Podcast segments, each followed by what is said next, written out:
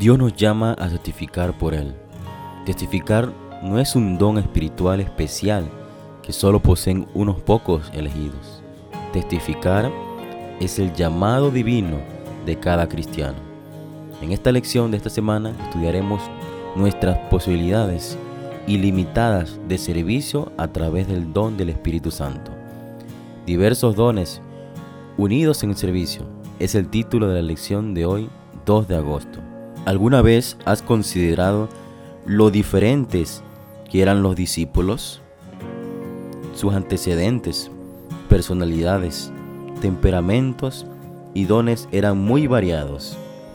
Pero esto no fue una debilidad para la iglesia, fue una fortaleza. Mateo, un recaudador de impuestos, era preciso, exacto y minucioso. Pedro hablaba rápido, era entusiasta e impulsivo. También tenía cualidades de liderazgo. Andrés era una persona amable. Tomás tenía la inclinación natural a cuestionar. Cada uno de los discípulos, aunque tenía diferentes personalidades y dones, fue usado poderosamente por Dios para testificar. Dios se deleita en tomar personas de diferentes orígenes, con diferentes talentos y habilidades, e impartirles regalos para el servicio.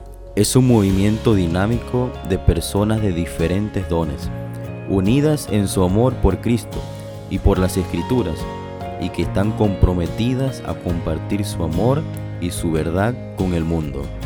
El cuerpo de Cristo no es un cuerpo homogéneo de personas que son todas iguales.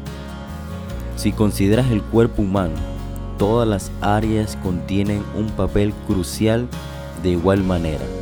El miembro de la iglesia, que parece el más insignificante, es una parte esencial del cuerpo de Cristo y ha sido dotado por el Espíritu Santo.